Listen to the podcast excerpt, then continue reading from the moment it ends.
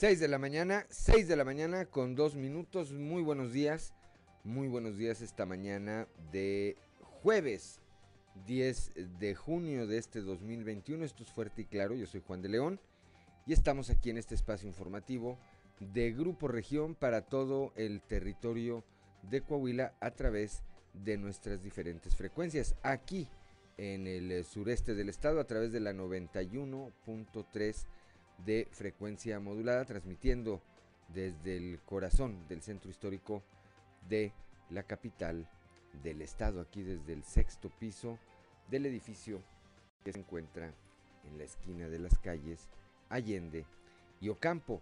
Para las regiones eh, centro, centro desierto, carbonífera y cinco manantiales a través de la 91.1 de la frecuencia modulada, transmitiendo desde Monclova, desde la capital del acero para la región Laguna de Coahuila y de Durango a través de la 103.5 de FM, transmitiendo desde Torreón, desde la Perla de la Laguna. Y para el norte de Coahuila y el sur de Texas por la 97.9 de FM, transmitiendo desde el municipio de Piedras Negras. Un saludo también, por supuesto, a quienes nos acompañan a través, a través de nuestras diferentes páginas de Facebook en las redes sociales. Hoy, como todos los días, hay mucha información y estos son los titulares de hoy. Monclova mantendrá, eh, o más bien el Partido Acción Nacional mantendrá el gobierno municipal de Monclova. Ayer, tras el eh, reconteo que se llevó a cabo en las instalaciones del Instituto Electoral del Estado, el Partido Acción Nacional y su candidato Mario Dávila, el doctor Mario Dávila Delgado, mantuvieron, mantuvieron la ventaja en las preferencias sobre la candidata del PRI, Guadalupe Murguía, de tal manera pues que prácticamente el doctor Mario Dávila Delgado es el próximo alcalde de Monclova. En frontera, en frontera el eh, triunfo de Roberto Piña, eh, candidato de Morena, se mantuvo, se mantuvo eh, también y al final del recuento superó por cerca de 2.000 votos a la candidata del PRI, a la señora Bella Alemán, de tal manera que allá habrá alternancia a partir del primero de enero de 2022, Morena gobernará el municipio de Frontera. Otros municipios, como el caso de Hidalgo, también se mantuvo la ventaja que tenía el Partido Verde Ecologista sobre el tricolor de apenas cuatro votos, de tal manera que tampoco, tampoco hubo modificación al resultado de la elección. Más adelante le tendremos el detalle de lo que ocurrió en el resto de los municipios. El día de ayer eh, fueron recuperados del interior de la mina Micarán dos cuerpos más, con lo que suman ya seis los mineros que han sido rescatados sin vida de siete que desde el viernes pasado, ya se va a cumplir prácticamente una semana, que desde el viernes pasado quedaron atrapados en esa mina luego de que ésta colapsó al eh, inundarse, al inundarse con agua. Ayer, repito, fueron recuperados dos cuerpos más. Durante las primeras horas de la mañana surgió una confusión porque se había dicho inicialmente que eran, habían localizado los tres cuerpos, ¿no? Fueron eh, uno, más tarde eh, recuperaron el otro y ese es el resultado de los trabajos que se han llevado a cabo hasta este momento. El obispo emérito de la diócesis de Saltillo, Raúl Vera López, culpó a la Comisión Federal de Electricidad de la tragedia, de esta nueva tragedia en eh, la mina ubicada en Rancherías, allá en el municipio de Musquis. Dijo que este hecho es penoso y lamentable eh, por obviamente la pérdida, la pérdida de vidas humanas. A propósito del el obispo, el día de ayer se dio a conocer información en el sentido de que poco antes de culminar su gestión como obispo titular de la diócesis de Saltillo, pues vendió algunos terrenos de la diócesis. Más adelante le estaremos también platicando de este tema. la diputada local por el Movimiento de Regeneración Nacional, eh, Lisbeth Ogazón, eh, reconoció que la mayoría de los ciudadanos de Coahuila tienen al PRI como el partido de su preferencia. Por eh, presuntas inconsistencias en, en, 246 de un total de 525 eh, paquetes correspondientes a la elección de diputado federal por el distrito número 6. Lilia Piña, la candidata de la coalición Morena, eh, Partido del Trabajo y Partido Verde, solicitó un recuento de los votos ante el Instituto Nacional Electoral.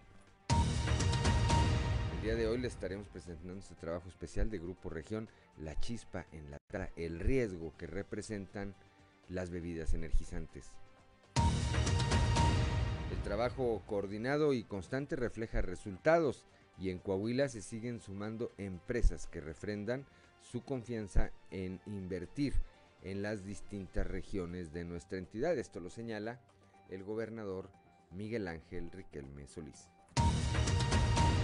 Saltillo se prende el programa de servicios públicos más grande en la historia de la ciudad. Llegó ya al total de colonias, barrios y ejidos de Saltillo, cumpliendo así un compromiso de campaña más por parte del alcalde Manolo Jiménez Salinas. Bueno, pues esta, esta y otra información hoy aquí en Fuerte y Claro. Comenzamos.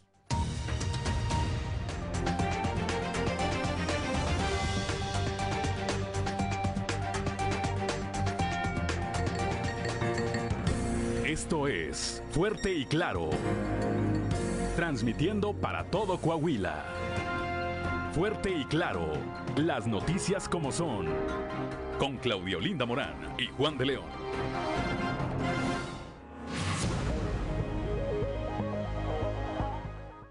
Ya son las 6 de la mañana, 6 de la mañana con 10 minutos Claudia Olinda Morán. Muy buenos días, Juan. Muy buenos días a toda la audiencia que nos acompaña a esta hora de la mañana. La temperatura en Saltillo es de 18 grados, en Monclova de 25, Piedras Negras 24, Torreón 26, General Cepeda 18, Arteaga 17 grados. Musquis 24, San Juan de Sabinas 26, San Buenaventura 26 grados, Cuatro Ciénegas 25, Parras de la Fuente 20 grados centígrados y Ramos Arispe está a 19 grados. Pero si usted quiere saber cómo va a estar el pronóstico del tiempo para el día de hoy, vamos con Angélica Acosta. El pronóstico del tiempo con Angélica Acosta.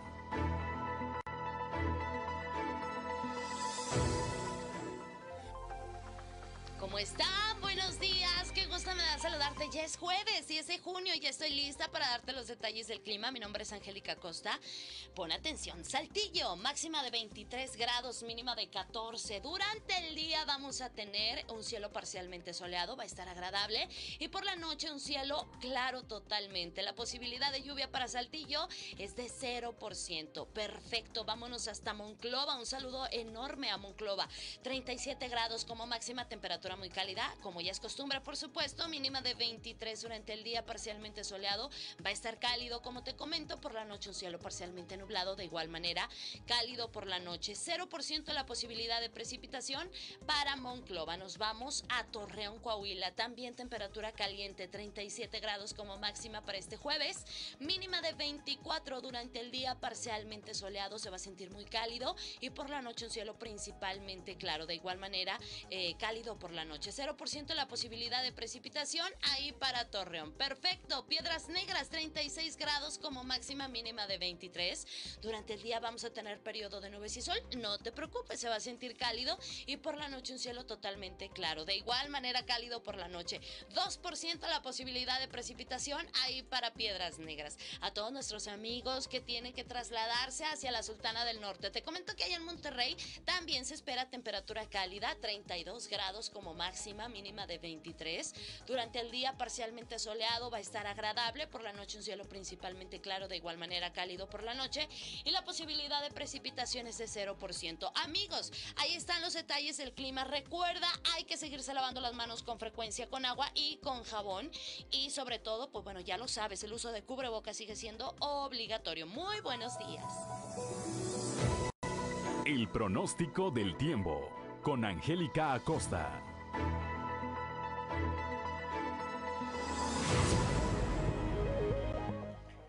Seis de la mañana, 6 de la mañana con 13 minutos. Es imposible no reírse de lo que publican. Dicen en los memes que eh, Morena aquí en Saltillo va a llevar una queja ante la Profeco porque le dieron muchos menos votos de los que compró.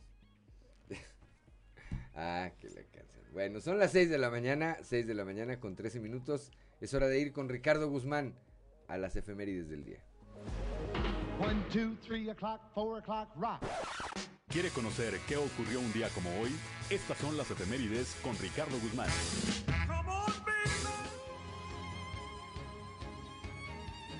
Un día como hoy, pero de 1820, dejó de funcionar en la Nueva España el Tribunal de la Inquisición, establecido por la Iglesia Católica desde 1571, con el fin de descubrir y suprimir la herejía. También, de 1998, murió el médico mexicano Salvador Subirán, fundador del Instituto Nacional de Nutrición, rector de la UNAM de 1946 a 1948 y doctor honoris causa de la misma institución.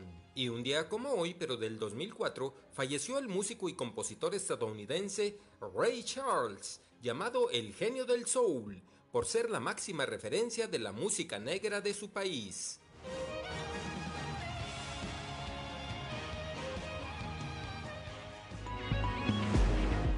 6 de la mañana, 6 de la mañana con 14 eh, minutos. Santoral del día de hoy, Claudio Linda Morán.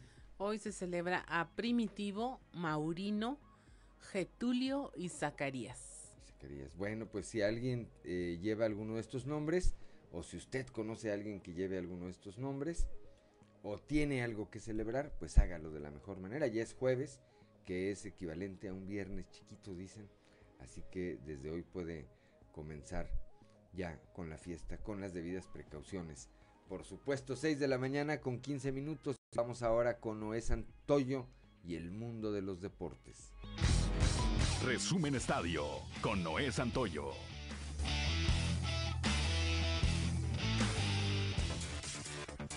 Cancelarse la edición del año pasado por la pandemia, el próximo juego de las estrellas de la MLS se realizará contra el combinado de jugadores de la Liga MX el 25 de agosto en Los Ángeles, anunciaron ayer los organizadores. La ciudad del sur de California ya tenía la sede para el verano del año pasado, cuando se tuvo que cancelar por la pandemia. El encuentro se realizará en el estadio de Los Ángeles Fútbol Club, con una foja impecable en la eliminatoria al Mundial 2022 y un Neymar superlativo Brasil llega en condición ideal a defender su trono en la Copa América. Salvo un detalle, sus futbolistas jugarán bajo protesta. Brasil ilvanó su sexta victoria consecutiva en la clasificación a Qatar y lidera la tabla con 18 puntos, tras vencer 2-0 a Paraguay la noche del martes. Su primera victoria en Asunción después de 36 años. Lo hizo a pocos días del debut contra Venezuela en el partido inaugural del torneo continental que se jugará del 13 de junio al 10 de julio en Brasil. A sus 36 años, Chris Paul todavía puede mostrar una versión impresionante de un base de la NBA y brindar una actuación virtuosa, 15 asistencias, ninguna pérdida de balón y guiar a los soles a otra aplastante victoria en la postemporada. Paul encestó 17 puntos, Devin Booker terminó con 18 y 10 rebotes y los soles arrollaron 123 a 98 a los Nuggets de Denver y se adelantó 2-0 en la semifinal de la conferencia oeste.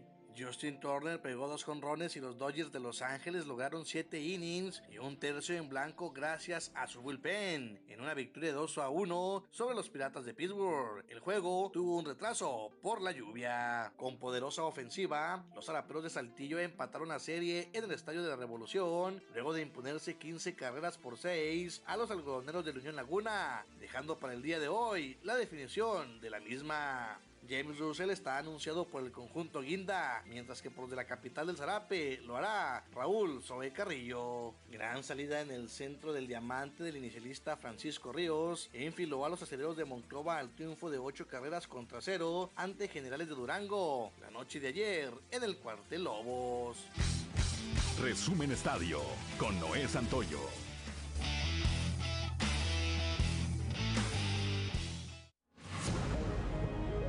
6 de la mañana con 18 minutos la cotización peso dólar Claudio Linda Morán. Hoy el dólar está a 19 pesos con 67 centavos, a la compra 19 con 44, a la venta 19 con 90 centavos. Muy bien, y ahora vamos eh, contigo mismo Claudia a un resumen de la información nacional. Contará el INE voto por voto casi en el 60% de las casillas de la elección de diputados federales. Se contarán más de 97 mil paquetes debido a que los resultados son muy cerrados o porque hubo condiciones que ameritan este conteo. Así lo informó el presidente del INE, Lorenzo Córdoba. Gana el abstencionismo en Baja California, Durango y Guanajuato. En estos estados el voto nulo le ganó prácticamente a cuatro partidos y a pesar de la pandemia por COVID-19 y la violencia durante las campañas, las elecciones de este 6 de junio sumaron más de 47 millones de votantes. El INE podría sancionar a 949 candidaturas por no reportar gastos, entre ellos aspirantes a alcalde son los más omisos. Estas sanciones que de que no presentaron en tiempo y forma estos informes de ingresos y gastos podrían hacer que perdieran candidaturas y finalmente no logran comprobar que no rebasaron los topes de campaña. En Michoacán mueren seis civiles armados tras un ataque en Zamora. Policías estatales y federales informaron que en ese lugar ubicado en los límites con el Estado de México, de Estado de Jalisco, fueron abatidos seis de los presuntos agresores. En Guanajuato roban cargamento de cartuchos que eran transportados en dos remolques. Son cartuchos útiles los cuales eran trasladados hacia Estados Unidos y fueron robados por un comando en los límites de Guanajuato con San Luis Potosí. Ahí eran, bueno, transportados en dos trailers. Eh, tenían cartuchos propiedad de la empresa Tecnos. Presenta Estados Unidos segunda queja contra México, esto bajo el Tratado de Libre Comercio, eh, por ahora en una fábrica de autopartes, la Tridonex, pidió que se revise si a los empleados les negaron los derechos laborales de los trabajadores en esta planta ubicada en Matamoros, Tamaulipas. La primera ocasión en que se recurrió a este mecanismo internacional fue en contra de la planta de General Motors en Silao, Guanajuato. En Hidalgo, pobladores queman una patrulla y toman la alcaldía del municipio de Cuautepec de Hinojosa. Bloquearon accesos y salidas del ayuntamiento. Lo que originó esto fue una movilización del personal de seguridad, ya que eh, hicieron unos uh, intervenciones ahí, unas diligencias que no fueron tomadas de buena manera por los pobladores. Y hasta aquí la información nacional. Gracias, Claudio Linda Morán. Son las 6 de la mañana, 6 de la mañana con 21 minutos. Estamos aquí en Fuerte y Claro.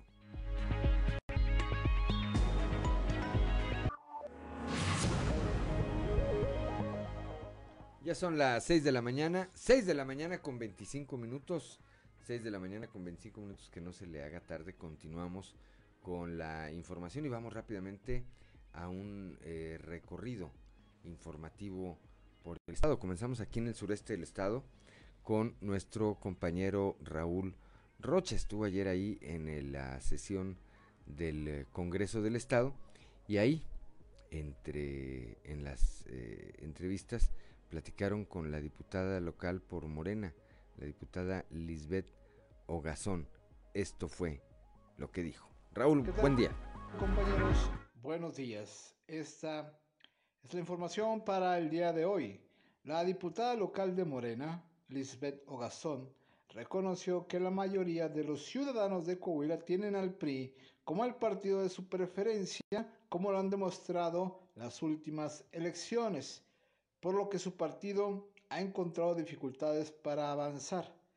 Agregó que después de los resultados que se presentaron, le agrada que ya hayan desplazado a otros partidos que figuraban en la entidad como la segunda opción política.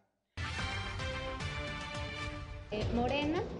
Y bueno, en el caso particular de Coahuila nos hemos consolidado como eh, la segunda fuerza política. Somos un partido realmente joven y en muy pocos años hemos logrado convertirnos en esa segunda fuerza desbancando a otros partidos. Entonces estamos muy satisfechos con los resultados, va avanzando. Coahuila es una plaza difícil, definitivamente. Eh, es del PRI, pero, pero pues vamos. gente que votó por Morena ¿cómo podría usted afirmar de que ninguno fue por, eh, pagado? Porque no pagamos. se puede. Claro, porque nosotros no tenemos. Porque sé, algunos casos no. en el sentido que se acusó. No, no, no, no, no. O sea, para empezar, bueno, tendrían que comprobarlo este, para que haya en realidad certeza.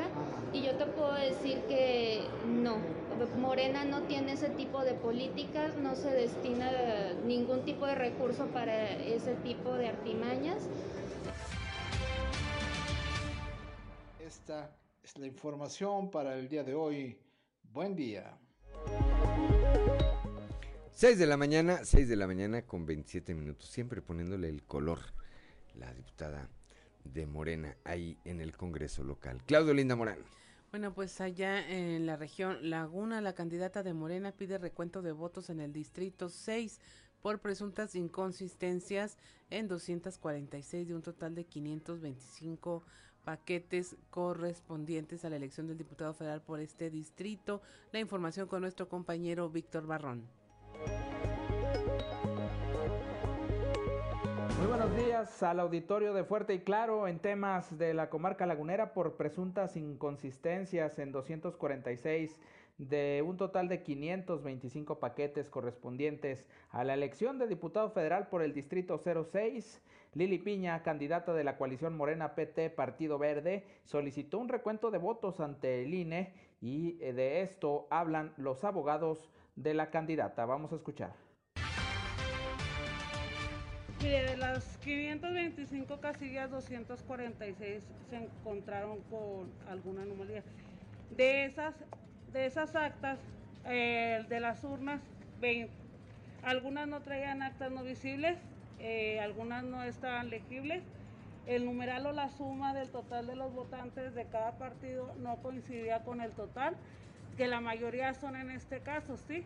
Esas son las anomalías que se encontraron dentro. Por eso se está pidiendo que se abran eh, las urnas y para hacer un reconteo. Estamos ahorita también en un momento más eh, durante el trayecto del reconteo que van a realizar los funcionarios del INE y nuestros representantes por grupos de trabajo. Vamos a realizar también un cotejo de las 376 paquetes restantes de los 525 que no se pretendían recontar y de ellos vamos a realizar un cotejo y vamos a intentar también nosotros como este, parte agraviada eh, de la coalición, vamos a también a reclamar que se, que se revisen también esos otros 376 paquetes a detalle. Es que de acuerdo con datos del PREP, la diferencia entre Lili Piña y el abanderado priista Chamir Fernández Hernández, quien es el puntero de esta elección, es de poco más de 8 mil votos y por ello es que se solicitó este recuento. Esto es todo en la información. Desde La Laguna reportó Víctor Barrón. Que tengan un día excelente. Gracias a Víctor Barrón allá desde la región eh, lagunera, cuando son las 6 de la mañana, 6 de la mañana con 30 minutos. Vamos ahora aquí al sureste nuevamente con eh, Cristo Vanegas. Platicó con Gustavo eh, Díaz Gómez, delegado del Infonavit aquí en Coahuila sobre el programa de apoyo para la recuperación del empleo. Cristo, adelante. Hola, ¿qué tal compañeros? Los saludo con mucho gusto a ustedes y a todos nuestros escuchas. Y el día de ayer déjenme platicarles que hablamos con Gustavo Ernesto Díaz Gómez, quien es el delegado del Infonavit aquí en Coahuila, quien nos comentó que las empresas que durante la etapa de contingencia sanitaria y la posterior a estos, es decir, en la reactivación económica, emplearon a trabajadores que tenían un crédito Infonavit activo, podrían acceder a un programa de medidas de apoyo para la recuperación de empleo, con el cual podrían recuperar saldo a favor de las aportaciones que realizan de los trabajadores. Vamos a escuchar lo que nos comentó respecto al tema. darle la buena noticia a los patrones que emplearon a trabajadores que perdieron su empleo el año pasado y que estos patrones al darles un empleo sobre todo los trabajadores que tienen un crédito activo, van a recibir un beneficio. En pocas palabras, el Infonavit está apoyando a las empresas que están confiando en los trabajadores. Entonces, este programa se llama Medidas de Apoyo para Recuperación de Empleo. Lo que se va a hacer es que toda empresa que haya contratado algún trabajador, al menos uno, que tenía un crédito activo perdió su empleo el año pasado entre marzo y septiembre, pero recuperó el empleo entre septiembre y junio de este año, la empresa va a tener a bien recuperar eh, un saldo a su favor equivalente a las aportaciones de un trabajador. Pues bien, es con la información que contamos al momento. Que tengan un excelente día. 6 de la mañana, 6 de la mañana con 32 minutos. Gracias a Cristo Vanegas. Claudio Linda Morán. Bueno, ya en el norte, en Piedras Negras, la Universidad del Bienestar tendrá este mes edificio propio. Esta información con nuestra compañera Norma Ramírez. Muy buenos días, Juan, Claudia. Esta es la información desde Piedras Negras. En este mes, la Universidad del Bienestar Benito Juárez García contará con el edificio propio, el cual contará con aulas, auditorio y oficina. En tanto, la segunda etapa iniciará en el mes de julio, para el final que de este año se cuente ya con una capacidad de albergar a un total de 360 alumnos. Lo anterior le dio a conocer el catedrático Humberto Hernández, quien dijo que la carrera que ofrece en esta casa de estudio es licenciatura en estudios sociales. Esta es la información. Bien, el nuevo edificio que estamos construyendo, que este, ya está en un 80-85% eh, terminado, eh, se encuentra en la carretera hacia Acuña, eh, ligeramente adelante de la colonia Gobernadores, a tres minutos de la colonia Gobernadores. Eh, pasando, digamos, la plaza del Ejido, justamente enfrente, justamente enfrente del, del Panteón de la Piedad, donde actualmente está ya casi terminado un nuevo fraccionamiento que se llama Praderas. Eh, ahorita tenemos una, un plantel de 160 alumnos. Este, nuestras nuevas instalaciones van a tener la, primera etapa, dado que eh, este, todo, todo el campus consta de tres etapas constructivas, eh, esta primera etapa que ya estamos concluyendo eh, va a tener capacidad para 320 alumnos. Este, eh, y esta primera etapa consta de cinco aulas, consta de cinco aulas, un auditorio, oficinas administrativas, por supuesto, este, servicios y pues está ya casi por terminar este, vamos a, eh, pues, pues a, entrar en operaciones justo para el siguiente ciclo, ya en el mes de julio. Para Fuerte y Claro, Norma Ramírez. 6 de la mañana, 6 de la mañana con 34 minutos. Gracias, gracias Norma Ramírez. Vamos ahora con Leslie Delgado, el obispo emérito de la diócesis de Saltillo, Raúl Vera, culpó a la Comisión eh, Federal de Electricidad de esta nueva tragedia que se vive en la región eh, carbonífera con la, eh, el accidente que dejó atrapados a siete mineros, seis de los cuales han sido localizados sin vida. Leslie Delgado. Buen día, informando desde la ciudad de Saltillo. El obispo emérito de Saltillo, Raúl Vera, calificó como penoso y lamentable el accidente que ocurrió en la mina Micarán, el cual dejó como resultado siete trabajadores atrapados y sin vida. Cabe señalar que Vera López reapareció en un evento organizado por la Universidad Autónoma de Coahuila, acompañado de su asistente Jackie Campbell. Además, añadió que la CFE es el responsable de este lamentable accidente. A continuación, escucharemos su declaración. Penosísimo, penosísimo, porque además el dueño de esa mina ya tiene otras Pues y además muy mal, y además todo lo que indica es que esa mina, cómo se derrumba una pared, cómo se inunda. Ya no se puede hacer eso. Ya, está, ya estuvo bien de vidas humanas en las minas. Y se los dijeron, familia Pasta de Conchas les dijo a los de CFE que esa mina que, no podían contratar esa mina, porque esa mina estaba mal. Y ya ese señor ya había matado a otros. También hay intereses políticos, ¿cómo no? ¿Quién es responsable, señor obispo? El Estado es el que tiene que cuidar la seguridad esos trabajadores. es el, Estado, mexicano? Estado mexicano? Bueno, el Estado mexicano a través de las... Y además, la Comisión Federal de Electricidad es la que tiene que supervisar eso. ¿A quién le vas a comprar carbón? Pero no hay inspectores, corrieron a muchos con el cambio de gobierno. Hay seis para todo el estado. ¿Qué opina usted? Pues con familia Pasta de Conchos se ha trabajado mucho y gracias a Dios los incidentes han bajado mucho.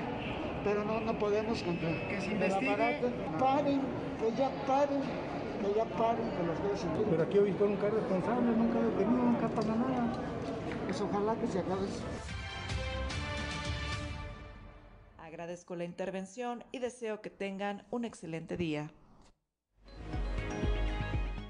6 de la mañana, 6 de la mañana con 37 minutos. Qué difícil debe ser para eh, don Raúl Vera eh, pasar de haber sido uno de los principales promotores de la causa de Andrés Manuel López Obrador a estar quejándose hoy de la Comisión Federal de Electricidad, donde está uno de los funcionarios que más protección ha tenido de parte del presidente. Por cierto, sobre el obispo, el día de ayer nuestro compañero Rodolfo, compañero periodista Rodolfo Pámenes publicó una eh, nota que dice que eh, Raúl Vera López reconoció que meses antes de concluir su periodo como titular de la diócesis de Saltillo puso a la venta varios predios para construir la casa de la iglesia, que estaría ubicada en los terrenos del seminario menor. Sin embargo, el representante católico explicó que ante la emergencia de la pandemia por el COVID-19, el dinero que se obtuvo de esa transacción tuvo que ser utilizado para atender las necesidades de todas las iglesias y parroquias que por meses dejaron de percibir ingresos. Desgraciadamente, cita de manera textual, se vino el tema de la pandemia y pedimos prestado ese dinero que luego se va a reponer, pues se utilizó para sacar adelante el aparato de servicio de la diócesis. Los dos terrenos que se pusieron a la venta eran parte de las reservas del seminario menor y tan solo con uno de ellos la diócesis recibió un flujo de efectivo de 8.3 millones de pesos de acuerdo a documentos que se localizaron en el registro público de la propiedad. Cabe destacar que de acuerdo al valor catastral se estima que el segundo predio aledaño al seminario menor se habría vendido casi al doble, es decir, con un costo de 15.5 millones, lo que le significa un ingreso superior en conjunto de casi 23.5 millones de pesos a la diócesis de Saltillo a final de el 2020. ¿Qué tal? Pues necesita, necesita checar don Hilario González a ver si todavía es dueña la diócesis de la catedral a lo mejor la tiene empeñada, no la dejaría empeñada aquel, este, o alguna otra propiedad del Santo Cristo, falta que lo tengan ahí, este, cotizando en la bolsa, porque pues ahora que ya se fue Vera, pues comienzan a salir, comienzan a salir todas estas historias, todas estas historias alrededor del manejo, del manejo que hubo en las finanzas de la curia y que luego podrían explicar eh, seguramente aquella serie de misteriosos robos recurrentes en precisamente en las oficinas de la diócesis. Son las 6 de la mañana, 6 de la mañana con 40 minutos. Estamos aquí en Fuerte y Claro.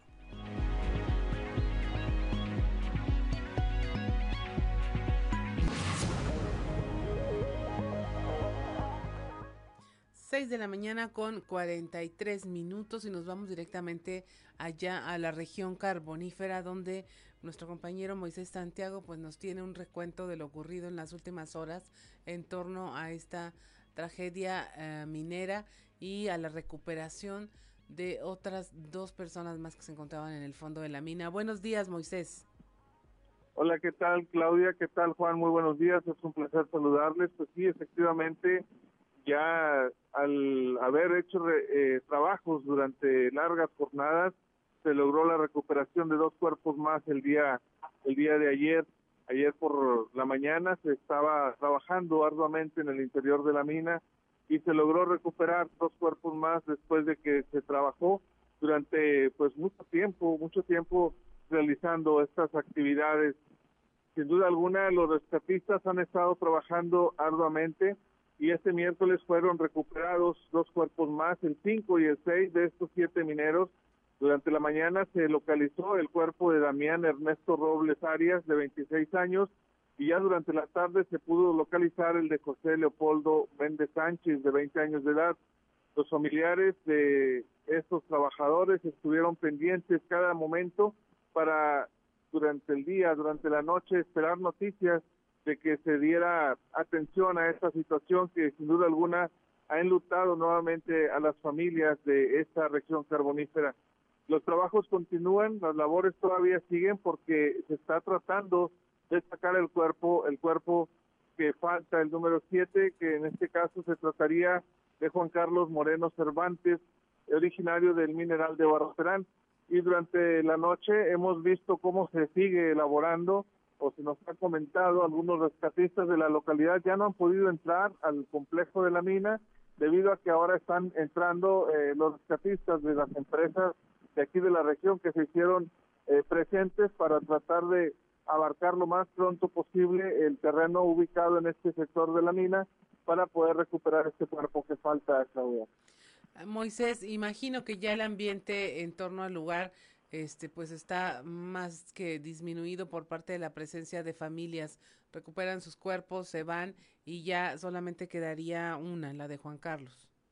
Así es, efectivamente se nos comentaba que al interior del complejo minero solamente se encuentra esta familia y algunas autoridades que están por ahí atendiendo pues sus necesidades eh, en relación a este a este hecho que ha ocurrido y se encuentran pues también el resguardo de la Guardia Nacional y la Serena aquí en el, en el complejo minero. El resto de las familias pues están con su pena y su dolor en sus hogares.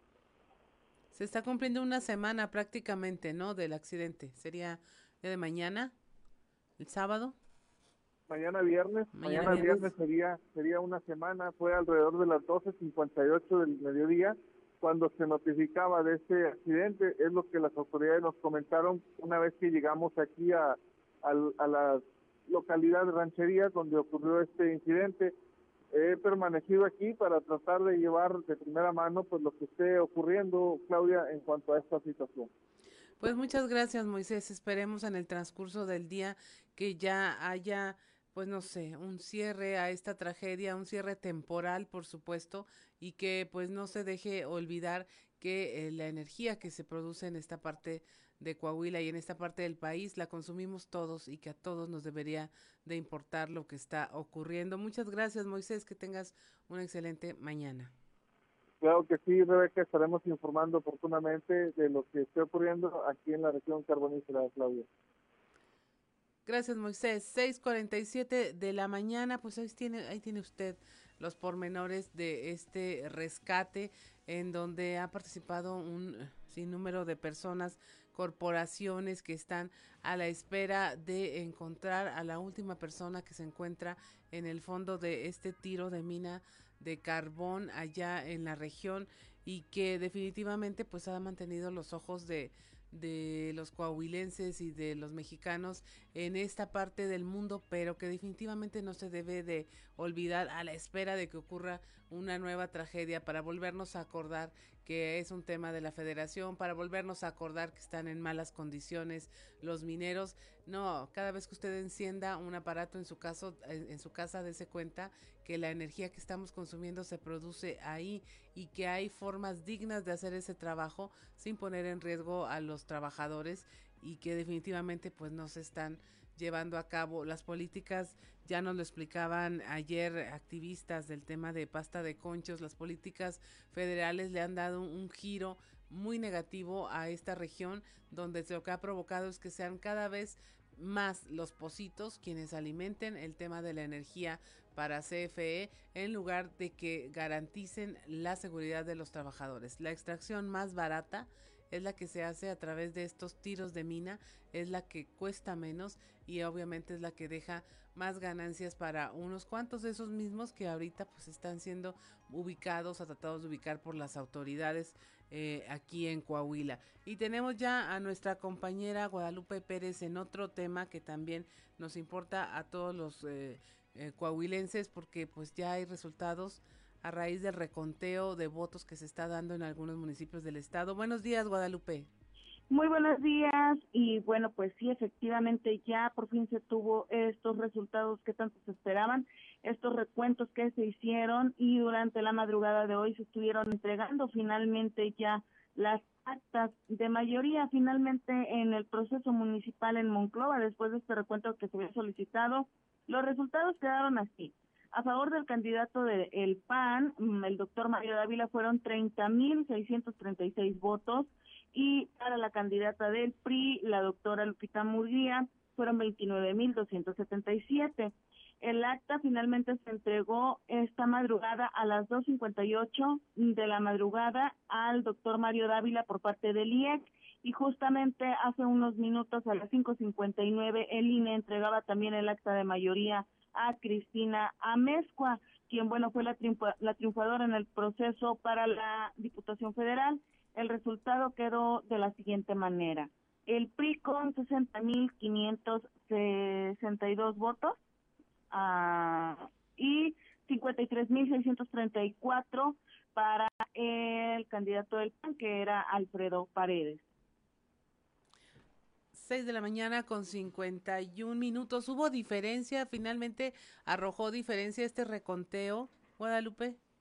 Sí, de hecho, en el caso de la municipal, que era donde se solicitó precisamente un recuento porque había ahí unas inquietudes, la, diferencia se duplicó prácticamente. Fue de 555 que había arrojado el PREP en un inicio el domingo o, o al cierre del domingo, finalmente terminó duplicándose casi por 1.200 votos de diferencia. Así es, Guadalupe, pues entonces, eh, no sé, te recordó algo al voto por voto, casilla por casilla, pero con diferencias, ahora sí las detectaron. Sí, la verdad, y bueno, en este sentido, eh, principalmente los del PRI esperaban que hubiera un resultado a favor con este recuento, que de hecho ellos fueron quienes lo solicitaron, su representante de partido ante el IEC, porque tenían estas dudas, ¿no?, en cuestión del conteo de votos y unas situaciones que se habían presentado ahí con los votos nulos. Entonces, pero finalmente ya cuando se hizo, cuando concluyó, pues resultó esta diferencia duplicada a favor del PAN. Así es, Guadalupe, muy buenos días. Oye, qué eh, difícil me parece para el doctor Mario Dávila Delgado que le hayan ido a levantar la mano Chuy de León y Memo Anaya, a quienes él acusó hace no mucho tiempo de haberle robado la dirigencia estatal de su partido, Guadalupe. Sí, aquí estuvo presente, de hecho estuvieron presentes desde la mañana de ayer cuando la gente pues hacía plantón precisamente al exterior del IEC eh, con miras no a que no hubiera situaciones irregulares o ser testigos de este recuento, llegaron ahí, le mostraron su apoyo. Y también una de las cosas que bueno ambos, tanto el líder estatal como Guillermo Anaya pues reconocieron pues es esta pérdida, ¿no? De varios municipios en donde su representación pasó de primera fuerza a tercera fuerza en este proceso, tanto en la municipal como en la federal.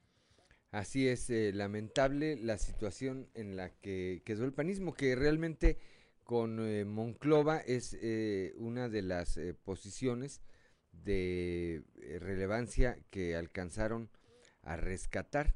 Habrá que ver cómo les va para el siguiente proceso. Por lo pronto, bueno, pues parece que le salió eh, peor el recuento al tricolor allá en la región centro, porque de esos 500, de esos 500 votos que había inicialmente de diferencia, pues eh, prácticamente se duplicó, ¿verdad, Guadalupe? Sí, terminó duplicándose al final de cuentas. Lo que llamaba la atención y nos comentaban, porque realmente ya el cierre se hizo cuando eh, alrededor de las siete veinte, siete y media de la tarde, era que ya festejaban porque salieron todos los representantes de casilla y pues eh, reconocían no este triunfo a favor de Dávila y que bueno, en este sentido, eh, los del PRI que también habían llegado por la tarde a hacer plantón ahí afuera del IEC, se fueron sin hacer ningún tipo de señalamiento, de, ningún conflicto, porque de hecho había seguridad al, al exterior del IEC, ya que se temía pudiera haber algún tipo de trifulca. Bueno, pues afortunadamente no hubo nada de eso. Por la noche, ya muy noche, cerca de las once y media de la noche, Vimos que estuviste ahí en esta rueda de prensa que encabezó Rodrigo Fuentes Ávila y en donde pues admitieron que simplemente que los resultados no les favorecían. Ahí no recuerdo si fuiste tú o alguien más que le preguntó a la doctora Guadalupe Murguía si aceptaría la regiduría que por ley le corresponde y dejó la respuesta en el aire, Guadalupe. Sí, así es. De hecho, eh, ya no dieron más pauta, más preguntas. Entonces, pero sí dejó al aire si aceptaría o no en este sentido, que bueno, pues por eh, este proceso es un derecho de los candidatos aceptar esta regiduría o dejar a quien eh, dejaron registrado para regidores. Así Entonces, eh, pero ya va a definir más adelante. Gracias Guadalupe, como siempre, por tu reporte muy completo y sobre todo por haber, ayer fue una, una jornada, me queda en claro, bastante, bastante larga para ti. Pásala bien, muy buenos días.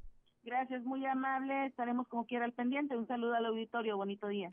Gracias, 6 de la mañana, 6 de la mañana con 55 minutos, estamos aquí en Fuerte y Claro. Enseguida regresamos con Fuerte y Claro.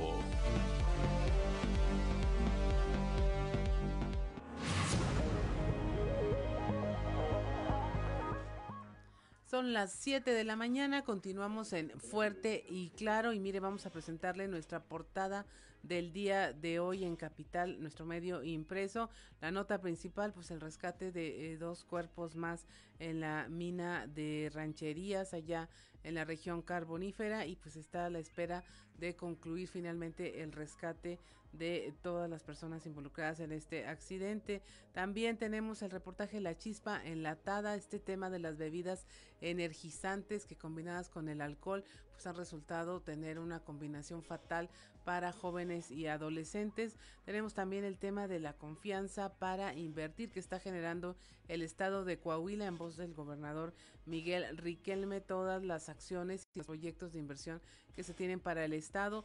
En el tema municipal, cómo se concluyó ya este programa para iluminar a los ejidos al 100%.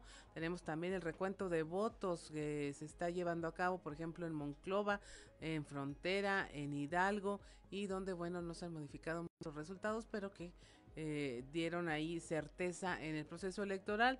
La diputada local de Morena, Lisbeth Ogazón, reconoce la mayoría priista de los eh, en el voto ciudadano de los coahuilenses en esta última elección y finalmente Jesús de León Tello, presidente estatal del PAN, dice que van a analizar eh, las causas de la derrota que convirtieron al PAN en la tercera fuerza política en el estado.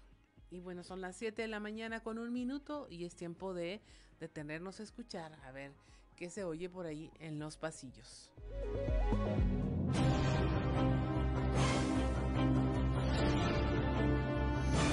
Y en el cartón de hoy, la batalla que viene, que nos presenta a Hortensia Sánchez, Luis Fernando Salazar, Lenin Pérez y Miroslava Sánchez tratando de agarrar ese hueso que es la dirigencia estatal de Morena. Reiterado el triunfo del candidato del PAN en Monclova, Mario Dávila Delgado, el que está llamado a convertirse en el líder del tricolor en la región centro es sin duda el próximo alcalde de San Buenaventura, Hugo Lozano. Al joven político se le vinieron alineando los astros. Guadalupe Murguía y Armando Castro sumaron una derrota más en su haber.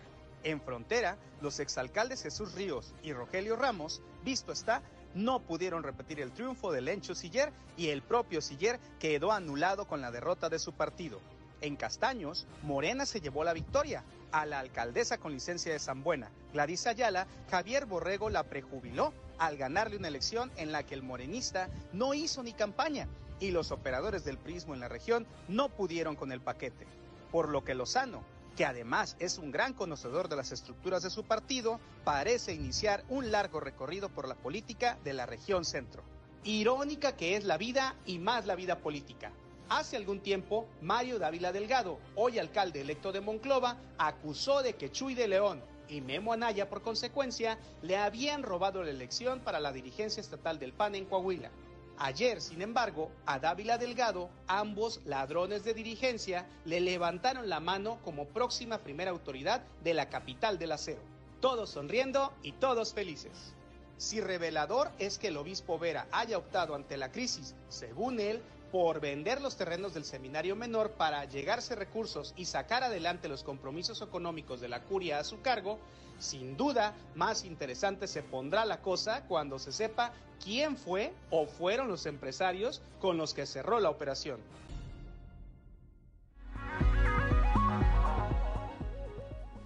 Ya son las 7 de la mañana, 7 de la mañana con 4 minutos. Continuamos esta mañana aquí en eh, Fuerte y Claro y saludo de nueva cuenta a quienes nos acompañan en eh, todo el territorio del estado a través, a través de las diferentes frecuencias de Grupo Región. Aquí para el sureste a través de la 91.3 de FM, para la región centro, centro desierto, carbonífera y cinco manantiales por la 91.1 de FM.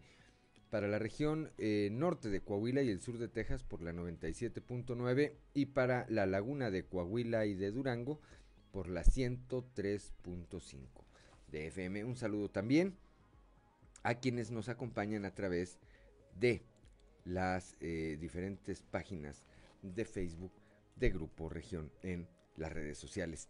Se encuentra esta mañana aquí con nosotros y le aprecio mucho, como siempre, su participación a nuestro amigo Marcelo Lara, que de finanzas y finanzas personales sabe un buen trecho. Marcelo, gracias primero eh, por estar de nueva cuenta con nosotros y ahora para abordar un tema que me parece bastante interesante. Hace algunos meses platicábamos de los fraudes que ocurren a través de supuestas financieras, de casas de préstamos y demás, que evidentemente eran eh, marca patito, como decimos. Bueno, hoy vemos otro fenómeno en eh, las redes. Hay quienes en este eh, eh, esfuerzo, hay que decirlo, por defraudar a la gente, ahora ya clonan totalmente a empresas legalmente establecidas y con eh, prestigio en el mercado financiero. Buenos días. Así es, Juan, muy buenos días, gracias, buenos días a, todos. Pues sí, como bien comenta, se sigue dando este fenómeno que aquí como lo hemos estado abordando, pues así, con ese eh, digamos, ahora esa nueva modalidad, ¿no? De que si bien es cierto, bueno, nos hemos topado con muchas empresas de colocación de créditos rápidos, porque si, así le llaman, que son fraudulentos o fantasmas, pues ahora en ese afán de, de ganchar más gente, diría yo, pues lo que ha dicho la Conducef es que hay, eh, pues estos negocios que ahora copian totalmente eh, los datos y las páginas y los logotipos y de, empresas que sí están bien establecidas, Entonces, para crear un ambiente de más confianza con la gente que van a prácticamente Si tú ves un logotipo conocido y dices, bueno, si es esta empresa, este, ves que hay toda una infraestructura o toda un eh, andamiaje cuando empiezas a ingresar a las páginas de Facebook o a las páginas web, estás y caes en la trampa. ¿Cuál, cómo, cómo, ¿Cómo enganchan a la gente, Marcelo? Mira, bien sencillo. Eh, eh, el modo que opera es, eh, te contactan a través de, un WhatsApp, de repente te llegan mensajes o a través de una llamada telefónica. Se hacen pasar precisamente como una empresa solvente donde te están ofreciendo un crédito a una tasa muy baja. Ahorita vamos a ver precisamente cómo identificar una empresa fraudulenta. se hace una solicitud de información, empieza con una, famosa solicitud de datos, de datos personales te empiezan a decir, bueno, ¿cuánto dinero necesitaría usted o cuánto estamos ya preautorizando? Y aquí es donde viene el tema interesante. Al momento que tú cedes, porque traes alguna necesidad, porque hay que decirlo, con el tema de la pandemia se agudizó mucho el tema de la gente que pidió prestado. sin pandemia, siempre, siempre Entonces, haciendo falta dinero. Te piden un por ciento de adelanto, aludiendo a un tema de un gasto administrativo o de dejar una garantía por escrito que te van a dar, que es alrededor del 10%. Un ejemplo, si tú quieres 100 mil pesos, te piden un depósito de, de 10 mil anticipadamente. Que a ver, aquí hagamos una, una, pausa. Me parece que no hay institución financiera en el mundo, me parece, o por lo menos aquí en el país, que para prestarte te, te pida. Así es. Esa es creo que la, la, la más clara señal de alerta. Así es, y es donde pues aquí viene la estafa, porque no recibes el crédito y además pues pierdes, depositas, pierdes el dinero y, y, como habíamos comentado aquí anteriormente en otros programas, es muy difícil, lo sabemos, eh, Juan, recuperar ese, es que aquí ese dinero. Exactamente. Desaparecen simplemente. Así es.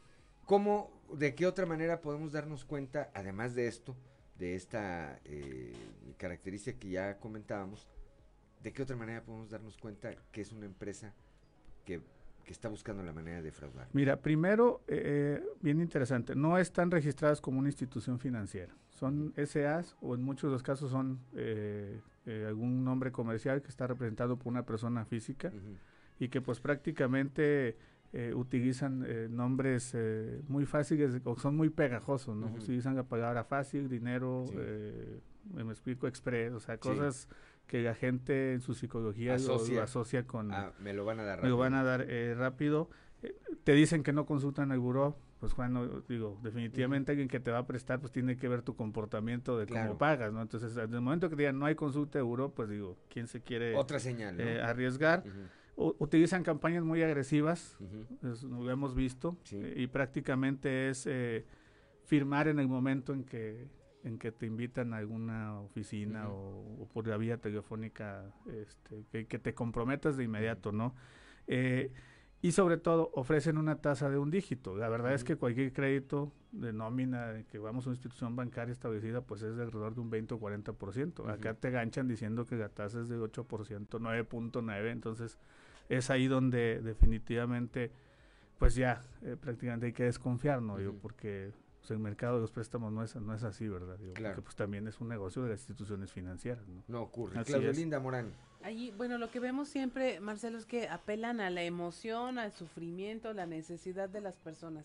Una mala decisión en un momento de desesperación, pues te va a hundir más en el tema financiero. Así es, lo que decíamos, utilizan la publicidad eh, precisamente aludiendo a que tú tienes una necesidad y que de inmediato te la van a te van a ayudar, ¿verdad? Con ese, eh, con ese crédito y sobre todo en el momento que ya estás ganchado, pues utilizan unos contratos que son muy extensos que no vamos a leer, seamos honestos, y que son difíciles de entender. la gente lo que hace es, pues es firmarlos, ¿no? Y sobre todo que muchas veces buscan espacios físicos en plazas comerciales o locales que no son muy concurridos, si se han dado cuenta. Digo, esto lo hemos dado, se, se ha este, hecho noticia en todo el país. ¿no? Los atraen hacia puntos donde solamente ellos pueden bombardear la información, no, no los dejan consultar una tercera opinión, una segunda, nada. Sí, así es, es casi que de inmediato, ¿no? Entonces, pues nada más el tema es tener cuidado, ¿no? Básicamente aquí la configuración del fraude se da cuando te piden un anticipo. Así es. y tú... que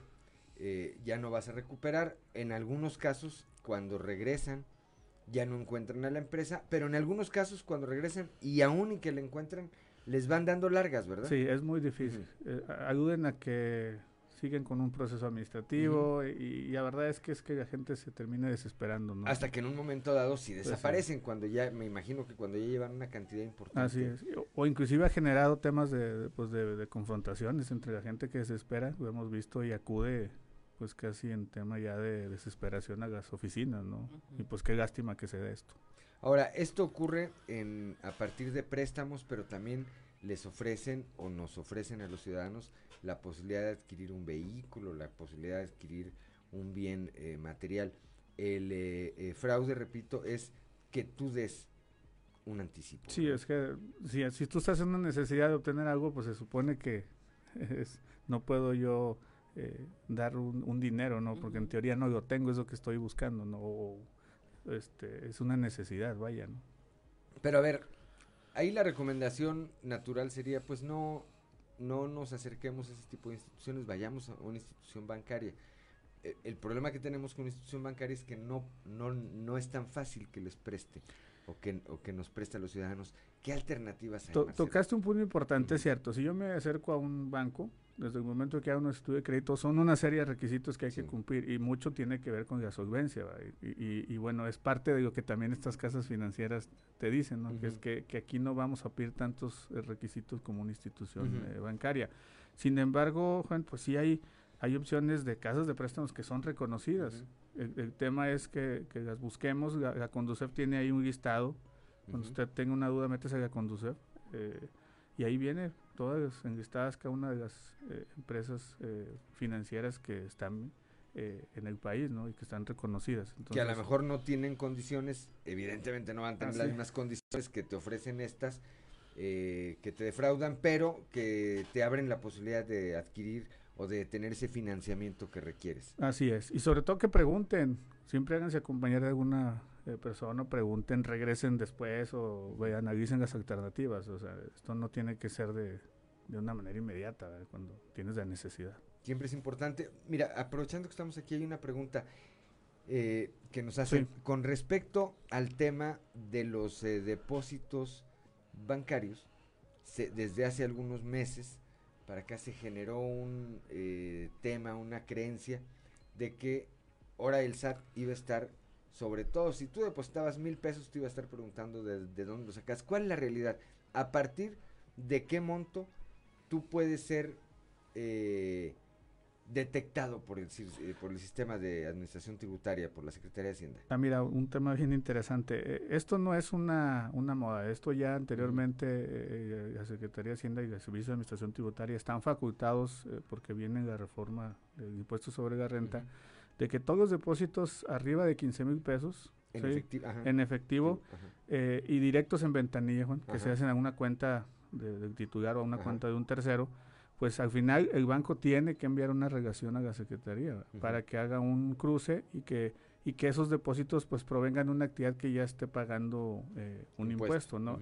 Yo siempre lo he dicho, quizá estas eh, eh, medidas sean pues para impedir el lavado de dinero, las actividades ilícitas y la informalidad, porque es un tema que, que está ahí. Sin embargo, en mi opinión, es un tema que creo que el SAT va, tiene sus políticas de fiscalización. Creo que si lo haces recurrente es donde puede venir el tema de que si te mande a hablar de autoridad para que expliques eh, pues esos depósitos, si no vienen, repito, de una actividad que ya esté pagando un, un impuesto. ¿Y el monto es eh, cuál? De, de 15 mil hacia arriba. De 15 mil hacia Pero arriba. Pero está ya en, el, en la normativa, eh, o sea, lo pueden hacer. Por ejemplo, aquí el, el, el caso que nos preguntan, si yo tengo una actividad eh, que me genera un flujo efectivo, en efectivo de 5 mil pesos mensuales y estoy depositando 5 y 5 y 5 y 5, hay, hay eh, un momento en que la autoridad fiscal te, puede Cuando te pase, sí,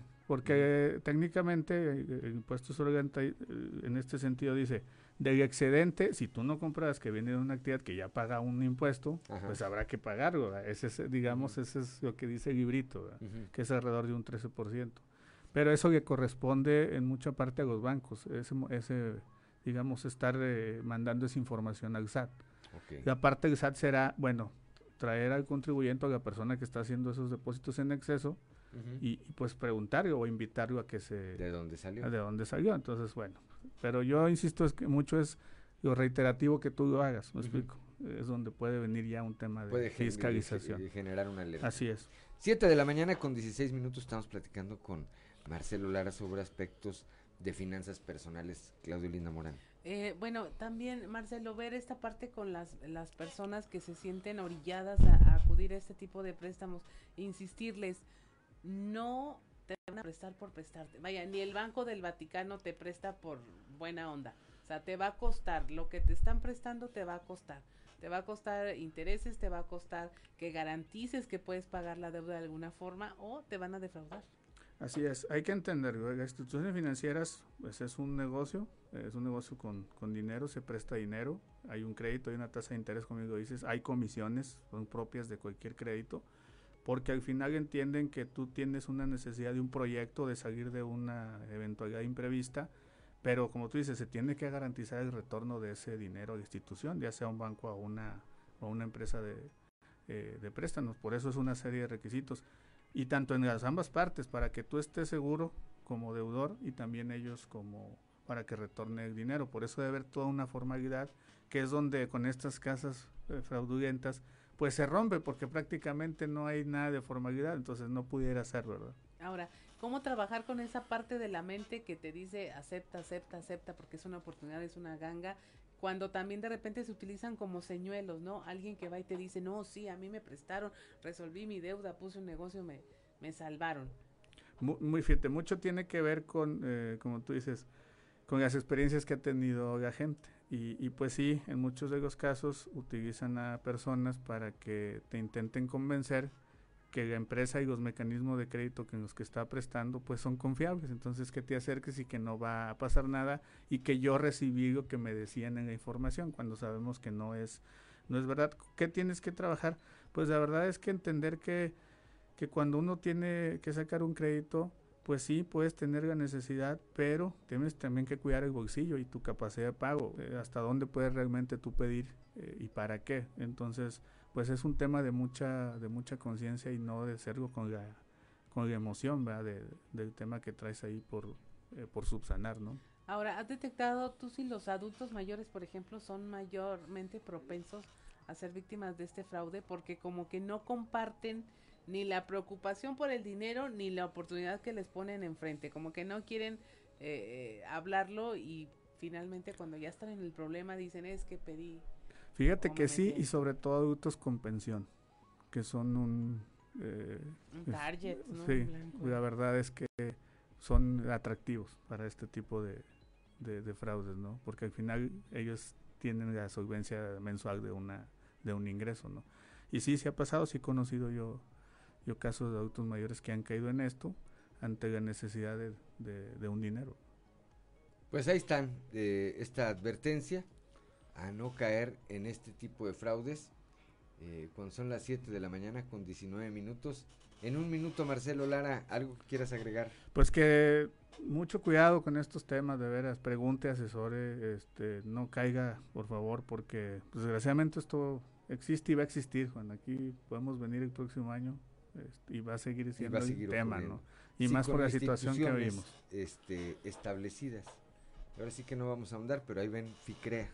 ¿verdad? 7 de la mañana con 20 minutos. Gracias, Marcelo, Gracias por tu aportación, por platicar con el auditorio sobre estos temas que son los que como ciudadanos vivimos todos los días y que siempre es importante que alguien nos eh, dé estas eh, o nos eh, advierta sobre esta posibilidad de en el sueño de querer tener un financiamiento terminas tú financiando a los delincuentes. Gracias, Marcelo. Gracias a ustedes. 7 de la mañana, 7 de la mañana con 20 minutos.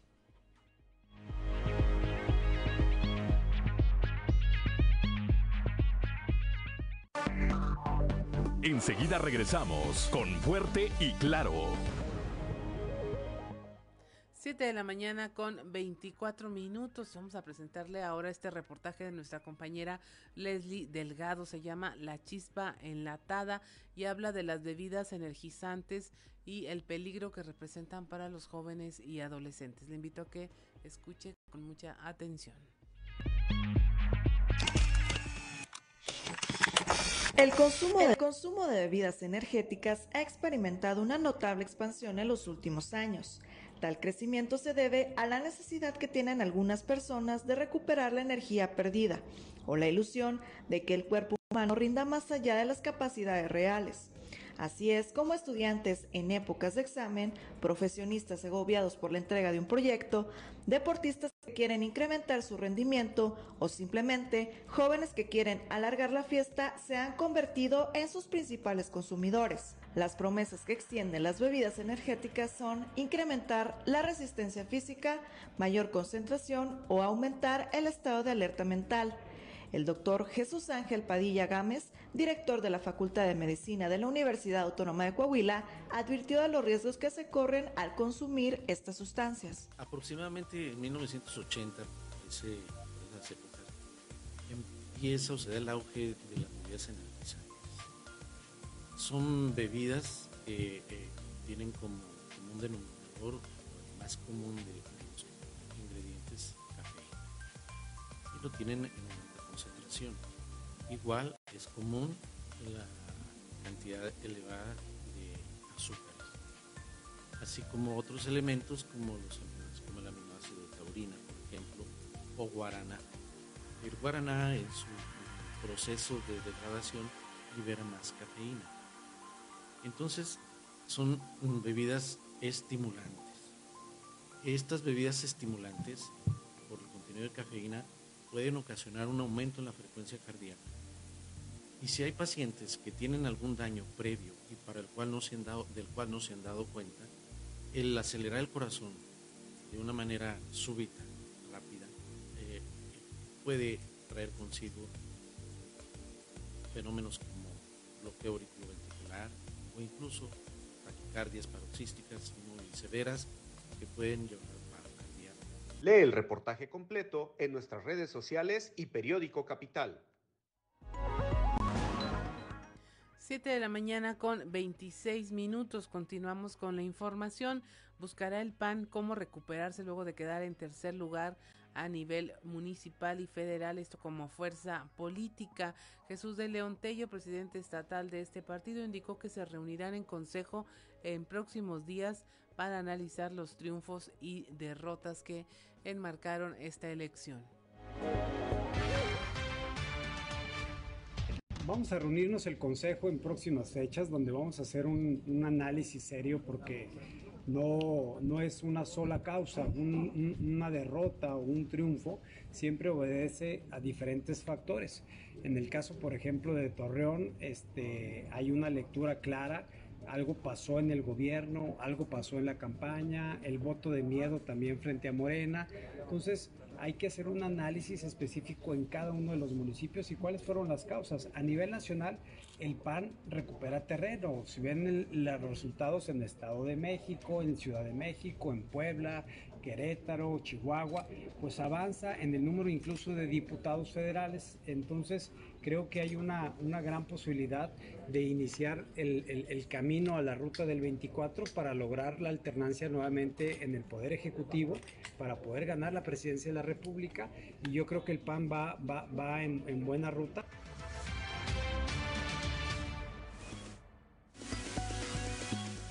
7 de la mañana con 28 minutos. Continuamos con la información. Estamos en fuerte y claro, con la llegada de los nuevos diputados del PRI al próximo periodo en el Congreso de la Unión, Coahuila tiene la esperanza de que lleguen más recursos federales. Esto lo dijo el secretario de Economía, Jaime Guerra Pérez esperamos más recursos. La realidad es que hay muy pocos recursos. Se ha recortado el presupuesto. No hay recursos para, para infraestructura, para carreteras, que es, que es, fundamental, y para muchas otras cosas como seguridad. La carretera está de Ramadero, que es fundamental y que ya había recursos y que lo retiraron. Yo esperemos que sí. Pero sí, yo creo que esa, esa sería la, la, más urgente por la seguridad de toda nuestra gente que trabaja allá en Derramadero. Pero pues vamos a esperar que, que entren, que cambien las cosas y que nos vaya mejor a Coahuila, pero como lo ha mencionado el gobernador, pues nosotros tenemos que salir adelante, si es solos, pues eso. Mira, el yo creo que el tema de seguridad y el tema de salud, como, como se ha manejado, eh, nosotros como saben, eh, siempre seguimos un semáforo estatal, inclusive no un semáforo estatal, un semáforo regional. Por eso el gobernador determinó que se hicieran los cinco subcomités yo tengo la mesa de reactivación económica, precisamente el día de mañana voy a estar en, en, viendo la centro, la carbonífera y la norte, y en todas las tres regiones vemos condiciones diferentes de reactivación. ¿Por qué? Porque así se mejor cada región. Y ahorita hay regiones que tienen uno o ningún hospitalizado. Yo creo que eso es, eso es lo mejor, que ese es el... 7 de la mañana con 29 minutos, la temperatura en Saltillo 18 grados, en Monclova 25, Piedras Negras 24, Torreón 26, General Cepeda 18, Arteaga 17, Musquis 24 grados, San Juan de Sabinas y San Buenaventura 26 grados, en Cuatro Ciénegas 25, Barras de la Fuente 20 grados y Ramos Arispe 19. Continuamos con la información durante esta última reunión de, eh, en el Congreso del Estado, la diputada del PRI, Edna Dávalos, solicitó a través de un punto de acuerdo a la Secretaría de Hacienda y Crédito Público y a la Secretaría de Comunicaciones y Transportes que eroguen los recursos necesarios para garantizar que la Agencia Federal de Aviación Civil cuente de forma permanente con los recursos suficientes para operar de manera óptima y México recu recupere esta categoría 1 que tenía en materia de seguridad aérea.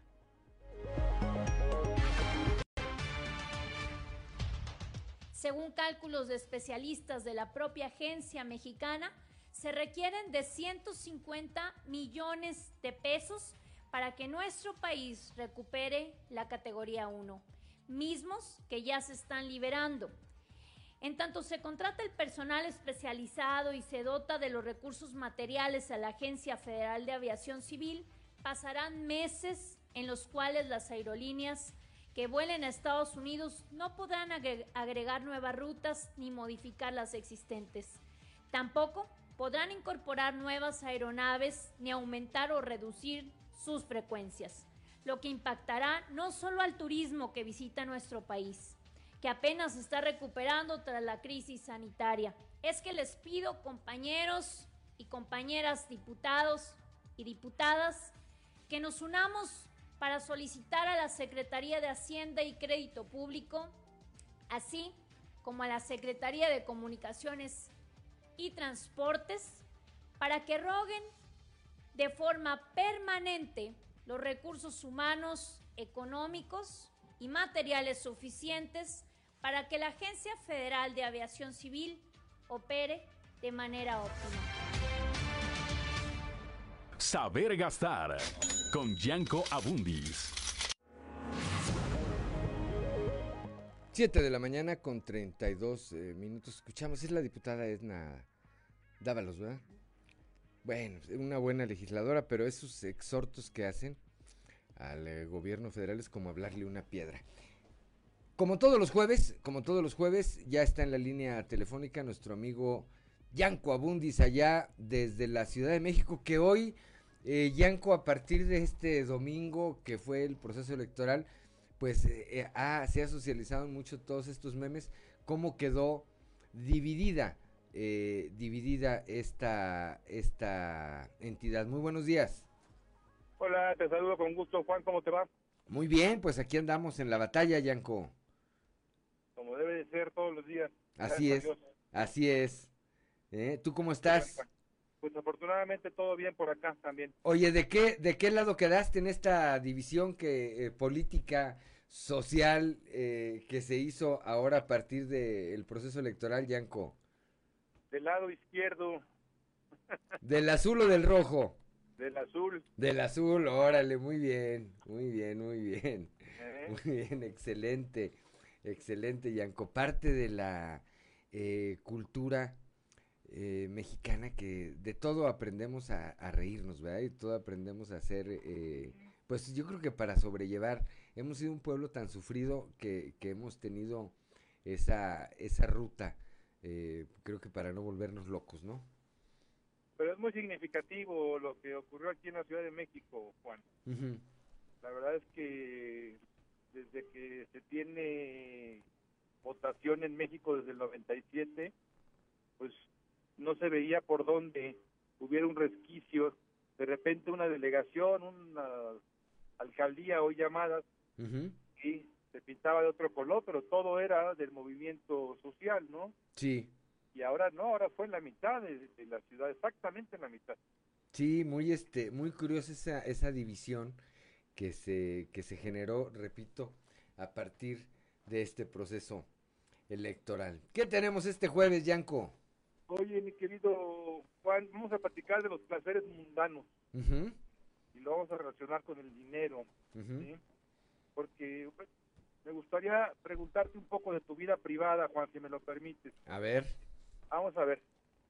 ¿Te gusta el café? Bastante. Tócalas. A mí también me encanta el café. De hecho, acabo de tomarme el primero de la mañana. Muy bien. Oye, y seguramente lo tomarás en casa, y ahorita con la pandemia, porque casi seguro, ¿no? Pero, pues, muchas veces habrás salido o comprarás en alguna cafetería cercana ahí a la estación tu cafecito. Eventualmente así es también. ¿Estás de acuerdo? Muy bien, vamos a pensar tu cafetería favorita allá en Saltillo. piensa en ella, no nos digas el nombre para no hacerle publicidad. Muy bien. Debes tener una cafetería. Así es. Pides un café y le vas a poner calificación a ese café. ¿Cuánto le pondrías? ¿Ese que es tu café favorito, Juan?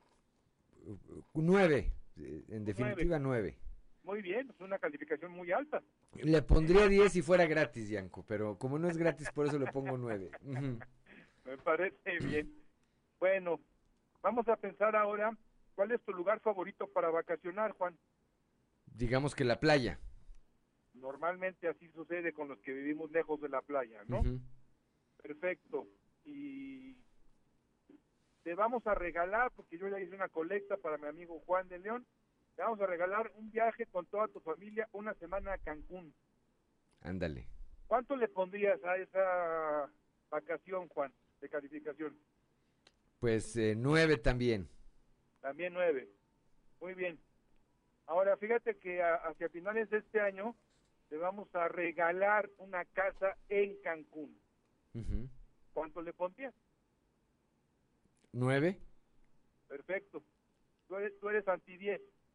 Anti 10. Decía una maestra mía que el 10 era de Dios. Eso, me, me leíste el pensamiento, amigo. Somos de, la, somos de la misma generación, tú y yo. Sí. Oye, Juan, pero ¿no te hace exagerado que un café tenga la misma calificación que una casa en Cancún? Bueno, es que eh, eh, eh, podría parecer, Yanko, pero si son dos cosas que nos gustan y que nos gustan mucho y que nos satisfacen, pues le podemos dar ese, ese, esa calificación. Pero no puedes comparar un café de 10, 20, 30, 50 pesos con una casa que cuesta un millón, millón y medio, dos o, más. Evidentemente. Y fíjate que a este punto quiero llegar, Juan. Los placeres mundanos de la gente, que puede ser café, una botella de agua, puede ser un refresco, que puede ser una cervecita con los amigos, esos placeres mundanos, pues normalmente les ponemos 10, porque además, si es con mi mujer, ¿no? O con mi marido, o con mis cuates, o con mis hijos, pues lo disfruto mucho y entonces no nada más es el placer económico, sino el placer moral de estar con ellos, etcétera. Así es. Pero, siendo muy fríos, hablando de, de, ahora sí que hablando en plata, la realidad es que no puedes, no es comparable un café con una vivienda, ni con unas vacaciones en Cancún. Evidentemente, claro. El tema, mi querido Juan, es que nosotros lo confundimos. Y entonces, esos placeres mundanos, de a 5, de a 10, de a 20, de a 50 pesos, ni cuenta me doy, y a todos les pongo 10. Ajá. Y cuando llega la quincena, pues me doy cuenta de que, de que no tengo dinero, Juan. Sí. Y se me fue en pitos y flautas. Se me fue en pura bobada y, y son cosas que yo digo, no, es que para, para mí vale 10. Bueno, pero no es un tema de que si es para mí o para ti. El tema es que tu quincena es corta. Sí. Y la debes de cuidar. No le puedes poner 10 a todo porque entonces nunca te va a alcanzar, Juan. Ok, ok, ok. Ahí, ahí voy, entendiendo. Y lo que tenemos que hacer es poner prioridades. Evidentemente, te quiero dar una mala noticia. Lo del regalo de la casa en Cancún era broma y también lo de las vacaciones era broma. No, pues se salvaron porque yo de familia somos ocho, Yanko. Por si ya te hemos hecho ilusiones, amigo, una disculpa. Sí. Pero lo importante, Juan, es que justamente aprendamos a valorar las cosas en lo que tienen que ver relacionado a mi capacidad económica, Juan. Para un rico, a lo mejor todo tiene 10, porque pues porque todo lo tiene, todo lo material. Sí, no tiene problema. Sí, pero para los que no somos ricos, pues cuidado, porque una pizza el fin de semana no puede tener 10, económicamente hablando. Ajá. ¿Sí? Entonces, debemos de aprender nosotros a ir valorando las cosas para que lo que merece 10, como una casa, como el retiro, como la educación de mis hijos, ¿sí? Como la salud, esas cosas que sí valen 10, pues realmente nos aboquemos a poderlas cubrir. enfocar nuestro gasto hacia allá. ¿Cuántas veces, mi querido Juan, no hemos escuchado historias de alguien que tuvo que vender su casa para, para curar a un familiar? Sí, sí, sí, son historias recurrentes. ¿Por qué? Porque nunca le dio valor a comprar un seguro de gastos médicos. A pagar, a pagar ese seguro que lo podrías pagar si te evitaras diariamente esos pequeños placeres que, que efectivamente, Yanko, parece que no impactan porque dicen, ay, son 200 pesos. Sí, 200 pesos diarios al mes pues ya representan una cifra muy diferente. Exactamente, entonces los placeres mundanos son válidos. Qué bueno que tomes tu café, Juan, de, verdad, me da mucho gusto que lo disfrutes, amigo, pero hay que poner las cosas en la justa medida y hay que darle prioridad a lo que tiene prioridad, Juan. Sobre todo porque el, el, dinero no rinde para todo, ¿no? exactamente, porque si no, la quincena no alcanza, porque si no, en caso de una emergencia, en caso de una pandemia, no tengo de dónde echar mano, porque nunca hice ahorro, porque todo tenía 10. Así es. Así, Así es. mi querido Juan. Así es. Eh, mira, yo creo que me, me despido, nos despedimos esta mañana con una frase que a mí me quedó muy presente cuando empezó a complicarse el tema económico por la pandemia, que era un meme, mucha gente lo puso, dijo, ahora sí, voy a sacar ese recurso que tenía ahí guardado para cuando se ofreciera. Pues ya se ofreció. Así es.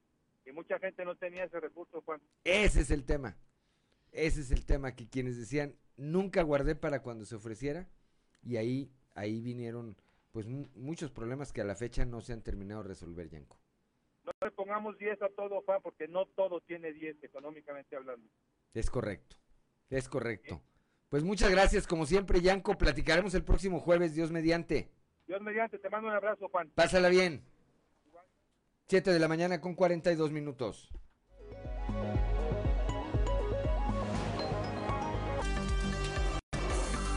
Seguimos en Fuerte y Claro.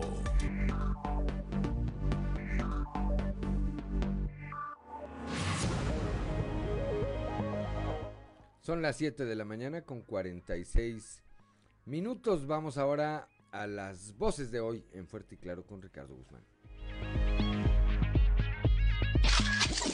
Lo dijeron fuerte y claro en Región Sureste. Lisbeth Ogazón, diputada local de Morena, reconoce Morena que Coahuila es del PRI. Coahuila es una plaza difícil, definitivamente. Eh, es del PRI.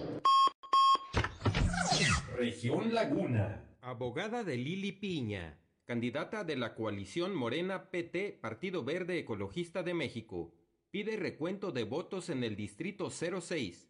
Por eso se está pidiendo que se abran eh, las urnas y para hacer un reconteo.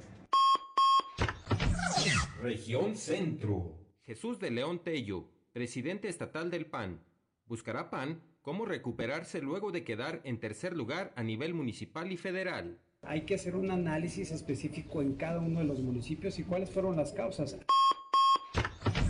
Región Carbonífera. Antonio Robles García, tío del minero encontrado. Familiares de Juan Carlos Moreno no reconocen cuerpo. Pruebas lo identifican como Damián Ernesto. Tony, hubo una confusión. Sí, al parecer sí. Eh, esto, pues con el primer nombre que se había manejado. Sí, pues, eh, hubo una confusión ahí por motivos de que del estado del cuerpo, le digo, lo del estado de descomposición que tiene el cuerpo ya.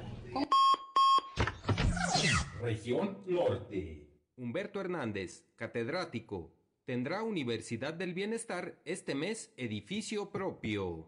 Y pues está ya casi por terminar. Este, vamos a, eh, pues, pues a, a entrar en operaciones justo para el siguiente ciclo, ya en el mes de julio. Las voces de hoy en Fuerte y Claro.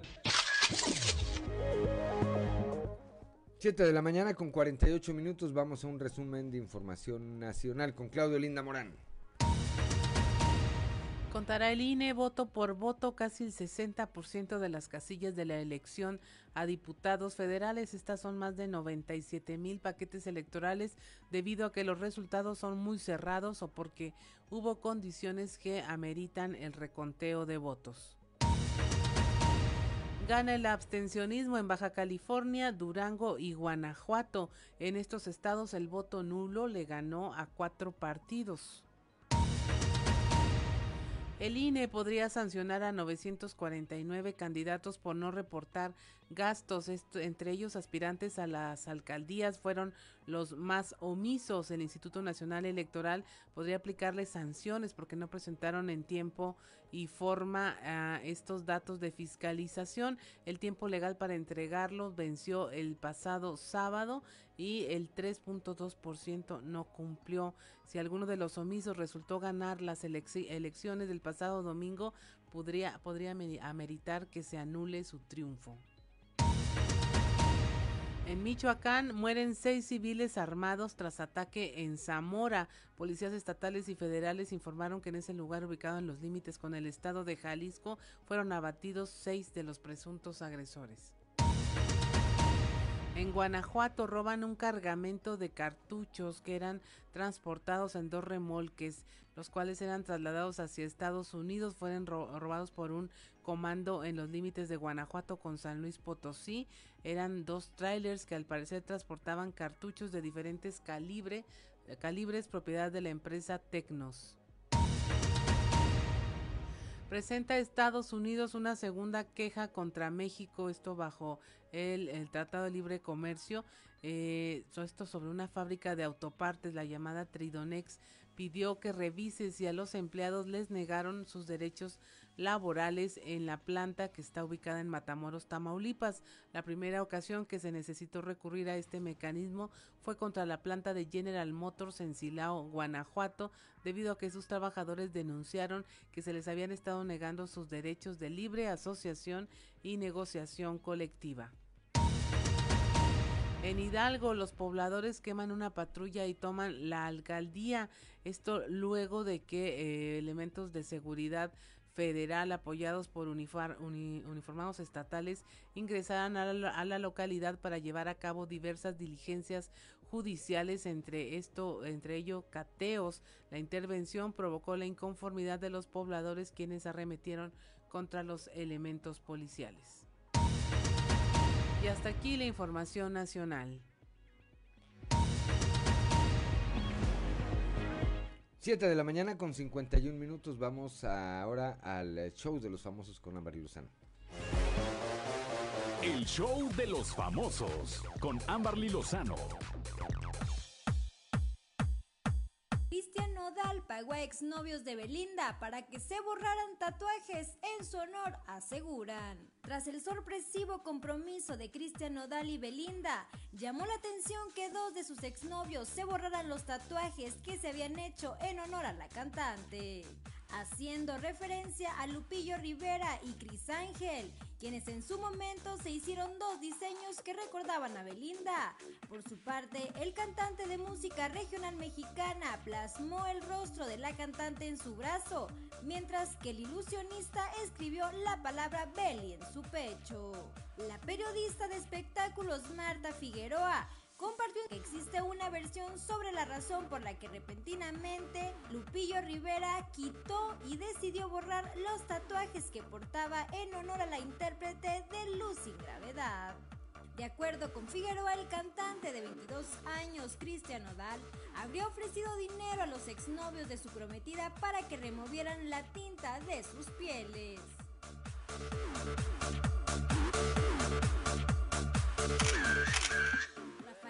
Maya anuncia que regresa a la actuación tras superar sus adicciones.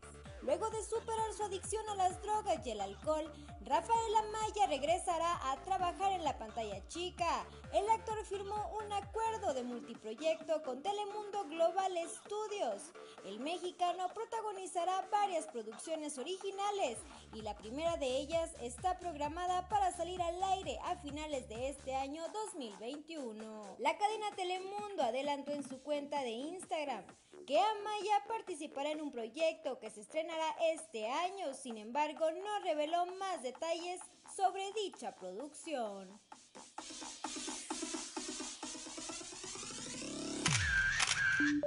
Reportó para Grupo Región Amberly Lozano. 7 de la mañana con 53 minutos, ya nos vamos. Gracias por acompañarnos la mañana de este jueves, como todos los días. Lo esperamos el día de mañana a partir de las 6 y hasta las 8 de la mañana aquí en Fuerte y Claro.